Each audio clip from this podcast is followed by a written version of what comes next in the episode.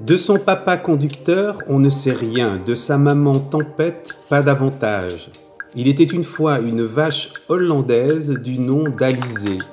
Ses journées étaient faites de grandes discussions avec ses copines, ses repas complétés par des poudres colorées.